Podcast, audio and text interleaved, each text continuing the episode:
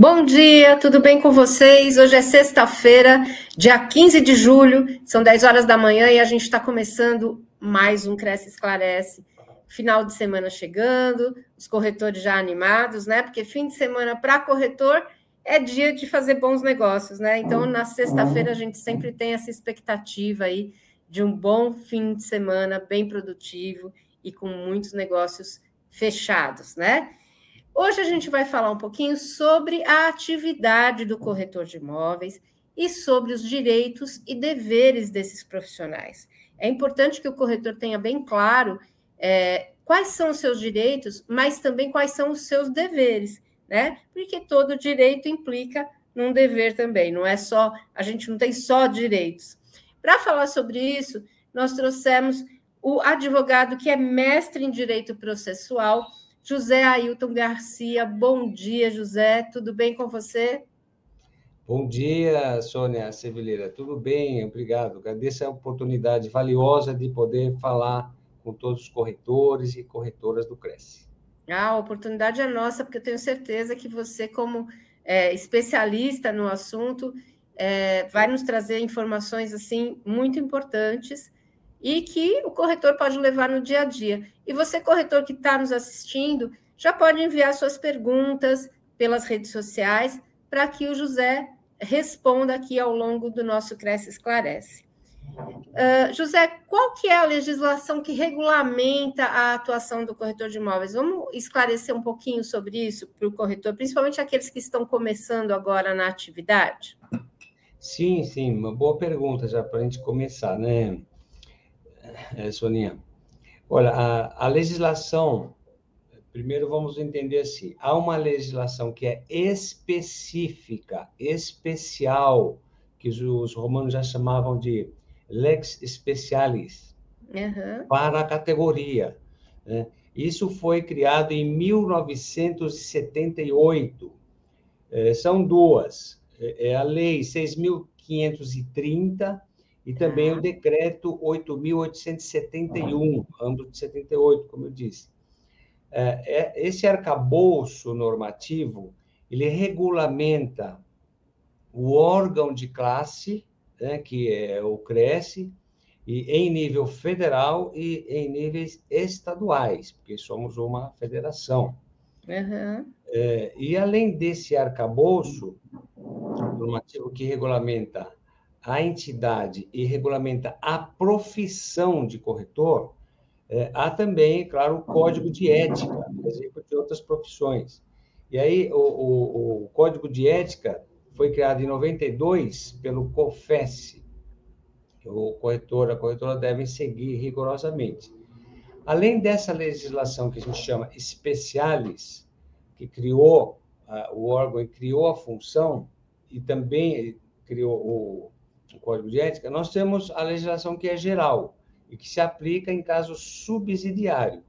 Ou seja, quando a legislação especial não atua, não, não determina sobre o assunto, aí nós temos que lançar mão da, da, da legislação, ao, ao, da outra legislação, a legislação extravagante. Por exemplo, o Código Civil. O Código Civil de 2002 ele introduziu ali nos artigos 722 a 729 é, material específico para o corretor e a corretora de imóveis. E, além disso, nós temos que lembrar, claro, é, das decisões das cortes. Eu sei que nós estamos aqui em nível nacional, então, é, há que se esclarecer que em cada estado da Federação Brasileira há um tribunal. Aqui em São Paulo, o Tribunal de Justiça de São Paulo. Se estivermos lá na, na, no Acre, Tribunal de Justiça do Acre. Na Bahia, Tribunal de Justiça da Bahia. Então, os tribunais, eles fazem uma interpretação sobre essa legislação que eu mencionei. Né? E acima desses tribunais regionais, nós temos, por fim, o STJ, em Brasília, Superior Tribunal de Justiça. Então, para que o corretor, a corretora, realmente entenda tudo o que está acontecendo, tem que, tem que fazer uma análise de todo esse conjunto das decisões que estão aplicando a legislação e, obviamente, da legislação. Maravilha. E caso uma pessoa exerça a função de corretor de imóveis de forma ilegal, ou seja, sem a inscrição no Cresce, o que é que pode acontecer? Quais são as principais sanções que ela vai sofrer? Olha, as sanções aqui é, são, são sérias, viu, Soninha? É, nós temos no artigo 47 é, da Lei das Contravenções Penais, que é o Decreto-Lei 3.688, ainda de 41, ele prevê ali naquele artigo 47 o exercício ilegal da profissão. Uhum. Isso ocorre pena de prisão de até três meses e também uma multa, que hoje corrigida vai até seis mil reais. Né? E é claro, o corretor, a corretora que é um profissional, né? É, ele se vê aviltado também, porque há um código de ética. Então, você só pode exercer a profissão se você tiver realmente inscrito no Cresce, tiver passado por toda aquela, aquela aqueles testes, aquelas provas, né, que são seríssimas. Então, quem não passou por tudo isso não pode exercer, tá? sob pena dessa sanção é, de, de infração ao exercício ilegal da profissão. E também quem está exercendo não pode ajudar quem não tem cresce, facilitando o exercício ilegal da profissão. Também é crime, né? É, aí, aí ele vai entrar na área administrativa, ele pode sofrer uma sanção pelo órgão de classe. Uhum. Ele não pode fazer essa, esse auxílio para quem, é, vamos dizer, é, não é documentado, não é habilitado para isso. Uhum. Podemos fazer um paralelo com um motorista. Então, você é motorista, você tem carta, está habilitada e tudo, e aí você vai entregar o seu carro ou o carro que você alugou para alguém que não tem carta sequer. Você vai responder é, também sobre, aí no caso administrativamente, sobre esse assunto. Essa, essa, esse mecanismo dos conselhos de fiscalização, ele é igual para todas as profissões, uh, José? Ora, todas as profissões têm um mecanismo semelhante, tá? mas o Cresce, é, que eu acompanho há muitos anos, ele é mais, ele é mais sério, mais contundente. Né? O Cresce é, um, é o órgão que mais fiscaliza e que mais auxilia os seus profissionais. Então, a gente vê continuadamente. É, outras profissões também existem isso, claro, mas uhum. a atuação, principalmente aqui em São Paulo, né, que, que eu estou, a atuação do Cresce é bastante rigorosa. Então, a recomendação nossa é seguir as regras claras da legislação e do Código de Ética, para depois não ter que sofrer um procedimento administrativo que pesa muito na mente do, do profissional corretor ou corretora. É, e fica com o, o prontuário ali já meio é, marcado, né? Vamos dizer assim, né? É, o, o, corretor, a gente tinha até uma premiação, não é uma premiação, mas assim, uma menção honrosa, vamos dizer, para corretores Sim. que é, tinham uh, uma ficha limpa, uma, uma conduta ilibada, né? O Cresce, é, há um tempo atrás, até é, fazia uma menção honrosa a esses corretores, porque realmente é um profissional destacado, né? Um profissional que merece a nossa credibilidade, né? Sim, e tem que valorizar a profissão, né, Sônia, porque não são todas as profissões que estão devidamente regularizadas. É, e a do corretor é está, é como a do advogado também é, do corretor está regularizado. Você, então, o profissional tem que valorizar e cumprir todas essas regras é, que o conselho determina por força de lei. É verdade. E, e só para lembrar, é, em agosto agora, a profissão do corretor de imóveis está completando 60 anos de profissão regulamentada, né? É uma maravilha mesmo. É. É, e dentro da legislação, é, como é que a gente pode definir a principal função do corretor de imóveis? Olha, a principal função é a intermediação. Tá? É, essa aí, na, na, lei, né? Na lei que regulamenta a profissão, no artigo 3 da Lei 6.530, ela diz lá que a principal função dela é a intermediação. Então, ele tem que fazer o contato entre o vendedor e o comprador. Então, ele que vai fazer essa, essa, essa ligação, né? essa intermediação do negócio. É, e tanto pode ser pessoa física quanto pessoa jurídica, né? que também é um, é um, é um avanço aí na legislação, uma coisa bastante importante para o profissional. Então, ele, ele, o corretor ele exerce através da pessoa física, individualmente, ou também através de uma pessoa jurídica. Então, esta é realmente a principal, é a, esta intermediação. E na intermediação, claro, ela envolve vários, eh, vários fatores, né? vários passos para a intermediação. Então, ele tem que captar, ele tem que saber tudo sobre o imóvel que ele vai vender, né? É, ele tem, se for o caso que anunciar, ele vai anunciar é, é, com as palavras dele, ele vai, por outro lado, ele vai captar também os clientes, né, os prováveis compradores do imóvel. Vai explicar tudo, né, com todos os detalhes, aquela riqueza de informações. É, ele tem que fazer também uma análise técnica é, é, jurídica do imóvel. Né? Por isso que a profissão ela regulamenta é, todas as atividades do, do corretor. Ele vai fazer um estudo na matrícula, vai fazer uma pesquisa se o vendedor não tem é, ações contra ele, né? se esse imóvel não pode ser no futuro é, ter uma alienação, uma alienação ineficaz, declarada ineficaz. Então, esta intermediação, ela, é, ela não é só unir um com o outro. Por trás dela tem todo esse arcabouço de responsabilidades para que a intermediação seja segura e eficaz. É, realmente é, um, é uma responsabilidade muito grande, né? O corretor ele tem uma função que eu, eu acredito que seja uma das funções mais nobres, né? Que é uh, realizar o sonho das pessoas, das famílias, e para realizar esse sonho precisa é, ter muita responsabilidade, né? Você está mexendo às vezes com economias de uma vida toda, né? Sim, e quando o comprador também ele, ele assume o financiamento, né? Ele, ele comprometeu a sua economia da vida toda e vai comprometer mais uma grande parte da sua vida para pagar aquilo. Então, é realmente de grande responsabilidade. Com certeza. E vamos falar um pouquinho de direitos e deveres. Né? Como é que a gente pode definir esses direitos e deveres dos corretores de imóveis? Quais são eles?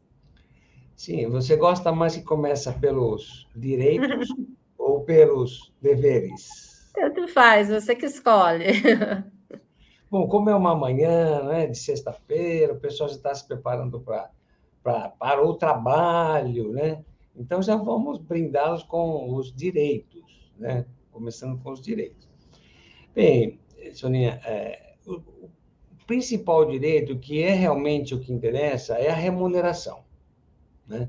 Então, todo trabalhador, a Constituição Federal, é, é promulgada em 90, 88, ela garante que todo trabalhador tem direito a, ao seu, a sua remuneração digna. Né? Trabalho escravo não é permitido. Então, principal deles é a remuneração. E aí vem o Cresce, né, esse conselho, mais uma vez, colaborar e muito na regulamentação da profissão. Então, o Cresce, ele, é, em todos os estados, né, o pessoal que está nos assistindo, ou na maior parte dos estados, é, eles promulgam uma, uma tabela. E aqui em São Paulo, se não me falha a memória, me corrija se eu estiver errado, é entre 6% a 8%. É uma tabela é, de percentual sobre o negócio.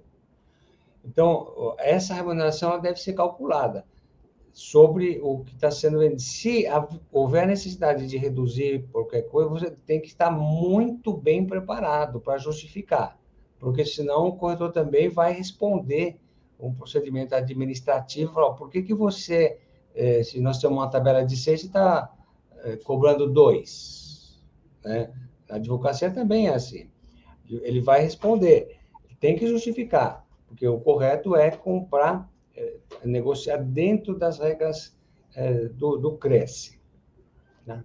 E esse percentual, essa remuneração digna, ela é devida após o resultado útil né, do, da, da mediação. Então, assinaram lá o contrato de compra e venda, promessa de compra e venda, está tudo correto, né? assinaram a escritura, conforme o caso, aí a remuneração é devida. Né?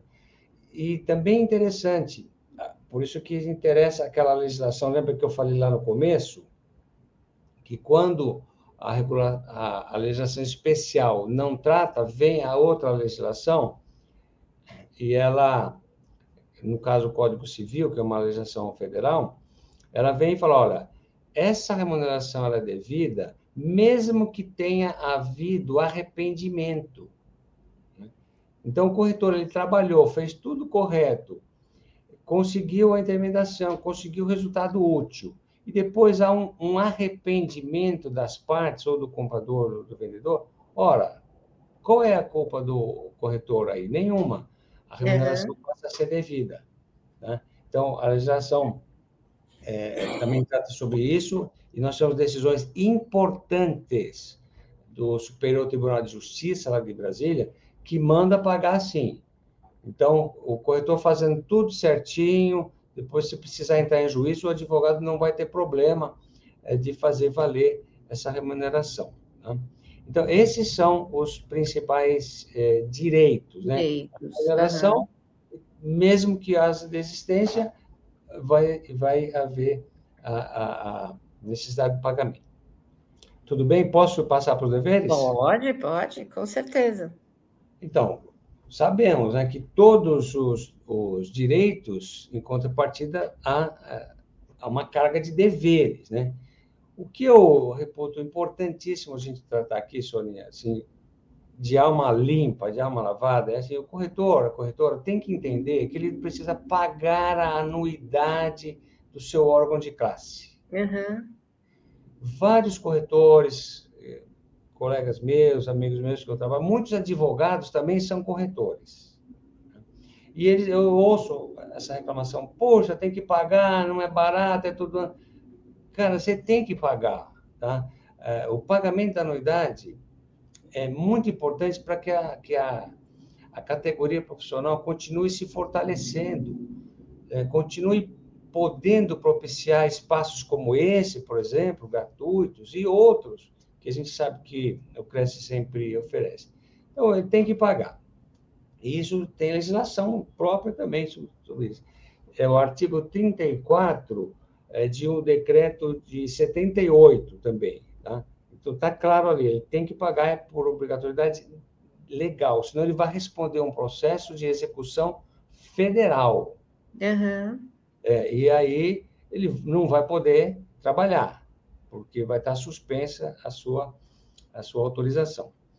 Depois ele tem também, claro, é, cumprir com tudo aquilo que está no Código de Ética Profissional, vale a pena depois dar uma, uma olhadinha na, no código de ética, na resolução do COFES, e, e saber. Ali um, são várias uh, informações, como nos outros códigos de ética de outros profissionais também. Você respeitar os colegas, cumprir todas as regras, eh, trabalhar sempre com urbanidade, né? Nós temos uma época política aí bastante difícil, então a gente vê pessoas de, de todos os lados, é, se atacando, isso aí é fora da ética.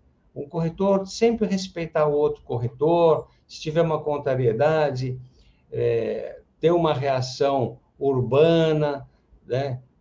Você não tem que, com, que concordar com as contrariedades, você vai colocar seu ponto de vista de uma forma urbana, elegante. Tudo isso está dentro do código de ética. Depois, ele tem que exercitar essa mediação com muita diligência, é, muito cuidado, muito trabalho, prestar todas as informações solicitadas, registrar isso. Eu costumo sempre orientar que o registro seja feito ou por WhatsApp ou por e-mail, né? É, se possível, se começou com WhatsApp, vai até o fim, porque se depois precisar usar provas é, em juízo, fica fácil para você localizar. Ó, oh, tá tudo aqui no WhatsApp. Ou então no e-mail. Olha, tá tudo no e-mail. Bom, começou no WhatsApp e acabou no e-mail, não tem nenhum problema. No e-mail você vai e relata, olha, conforme acabamos de falar, é isso, isso e isso. Né? E você vai trazendo assim, mostrando até para as pessoas que estão envolvidas com o corretor e com a corretora, que você tem muita seriedade, é muito profissionalismo. É, Se eles quiserem passar a perna em você, você já tem as provas. Né? Isso é importante. É, e responder todas aquelas questões. É, se o corretor e a corretora agirem com, com desídia, não prestar informação, falta de inércia, né, por inércia, ou seja, é, você se comprometeu a publicar, anunciar, e não faz nada disso, uhum. olha, vai perder. Né? Depois, a outra parte pode até se recusar a pagar a, a corretagem e fechar com outro corretor. Então, esses são, assim, em síntese, os principais é, direitos e deveres. É, você falou uma coisa muito importante, porque a, a, a, o código de ética, ele é, é a linha né, de conduta do corretor. Né? Ele tem que ter muito claro isso em mente para que uh, ele tenha uma carreira uh, sem problemas, né? sem ter dor de cabeça. Eu sim. acho que é o que garante, né? Sim. E com sim. relação à questão do honorário, é, é, quando que, que o corretor tem direito? É, é só aproximar as partes? Em que momento que, da intermediação que ele tem direito? Soninha, ele tem direito quando o resultado é útil. Né? E, e quando a, a, a doutrina né, e a jurisprudência e a própria legislação ela, ela entende que o resultado é útil. Ora, quando você fechou o negócio. Então, ora, vamos lá, fizemos um contrato de compra e venda, já um contrato promessa, está feito o resultado útil. Uhum. Tá? É, e eu sempre oriento os corretores a cobrarem já a sua parcela ali. Então, você fechou, a primeira parcela é do corretor, né? segundo a minha orientação. Uhum. Porque o resultado útil já está conseguido. Ele levou todas as informações necessárias, respondeu todas as perguntas, tá? uniu as partes, verificou toda a documentação, apresentou as certidões, está tudo aqui. Agora assina, vamos assinar. Eu oriento também que o corretor assine, né, como corretor ali, e já, já receba a sua, sua parte. Esse é o resultado. É o momento correto. É nessa aferição do resultado útil. E, e, da mesma forma, se houver uma desistência imotivada, aí também já é o momento. O momento qual? Da desistência. Ora, já, já tenho todos os documentos, prestei todas as informações, você já foi lá, já fiz tudo a minha parte. Tudo documentado, olha, no zap ou no, ou no e-mail, uhum. como você quiser. Tudo ok. Aí eu falo, ah, mas eu pensei bem, e agora uh, o Corinthians ganhou, então eu não vou mais vender porque eu estou aqui perto do estádio. Cara, mas e o meu trabalho? Né? Que eu levei meses, às vezes anos, para conseguir Sim. vender. E o meu trabalho? Bom, o momento da desistência é, é passa a ser subsidiariamente o momento do resultado útil. Nós vamos ter uma ação, vamos brigar judicialmente e, conforme as provas que tivermos, vamos ter muita chance de vencer.